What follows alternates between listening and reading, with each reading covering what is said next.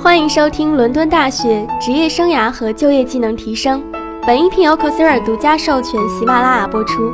想要查看完整版视频及课件资料，可以点击节目下方的图片，进入 Coursera 官网获取哦。Another question to ask yourself when you're thinking about your values is well, how important is it? Because values on their own are meaningless. Okay, you know you need it, but you don't know how much you need it, and you don't know how much you need it compared to something else. And so, values are always things that are useful to consider compared to something else. So, one thing we might get you to think about is well, how important is one value that you have compared to another value that you might have? So, is work life balance more important than earning money? Or is having great colleagues more important than having challenging work? So, that's one of the things to think about when you're thinking about your values is how they compare to each other. Another thing that's sometimes useful to do is to compare your values with other people's values. So, is this more important to me than it is to other people that I know? Or is this something I don't care about but other people seem to obsess about? Maybe not just individuals, but comparing your values to organizational values, as we talked about earlier. And so, one of the skills of somebody who's good at managing their career is to be able to suss out the organization and the organizational values to know in advance whether they're going to fit in or not.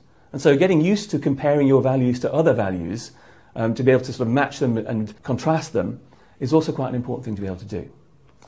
But another thing to be able to do is also to compare your values now with maybe your values as they were in the past and your values as they might be in the future.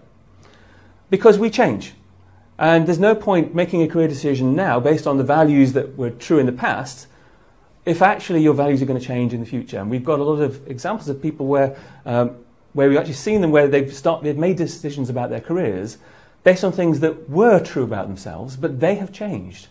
But they have, their understanding of themselves and their awareness of themselves maybe hasn't kept up with how they have changed. Or maybe people make decisions about their career not taking into account how things might change in the future. I mean, a classic example is obviously when you have a family. And so we see a lot of people who at the early stages of their career are quite happy to work really long hours, to drive their career uh, forward, to get promotions and put in you know, extra work and things like that. And then suddenly when they have kids, they go, hang on a minute, what's all this for? Actually, I want to spend more time you know, having quality time with my children, with my family. But now I'm in this kind of trap. What do I do about it?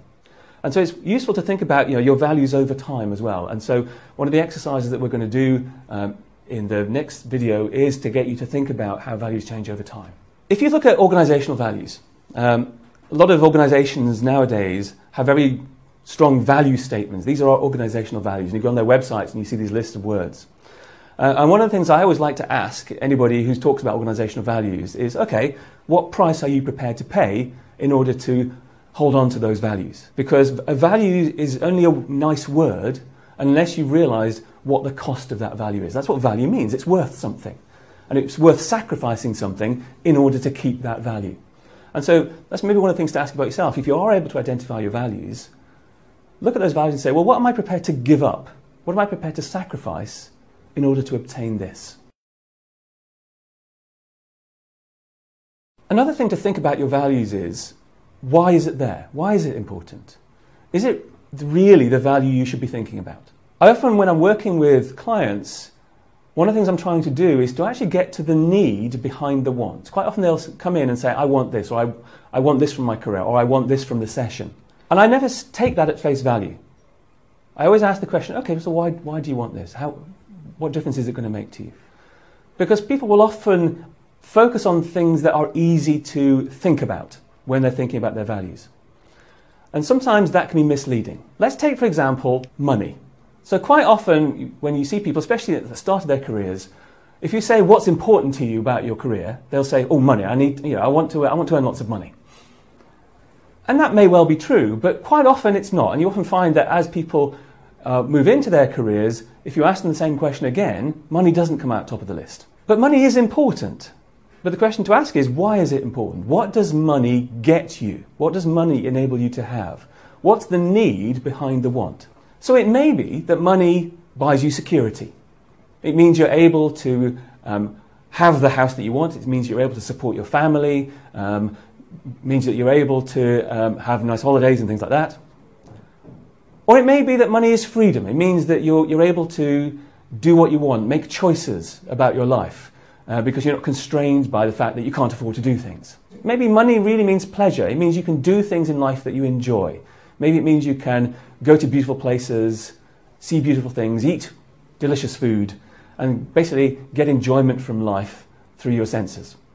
Maybe mean, money means status. Maybe money is a way of showing how valuable and important that you are compared to other people. And that's how some people um, use money. It's a way of saying, look at me, I'm important. Or it may just be that money is recognition.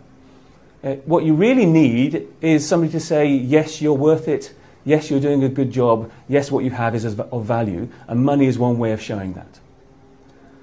So there are lots of different ways in which money might be an important thing, but it's not necessarily the bits of paper themselves that are the values, it's what they can get you. So again, when you're thinking about your values, one of the things you might want to do is to think about, well, how will I know when this need has been met? How will I know when I have this value satisfied? What difference would it actually make to my life? What would somebody else see if they, if they could see me in the state of having this value met?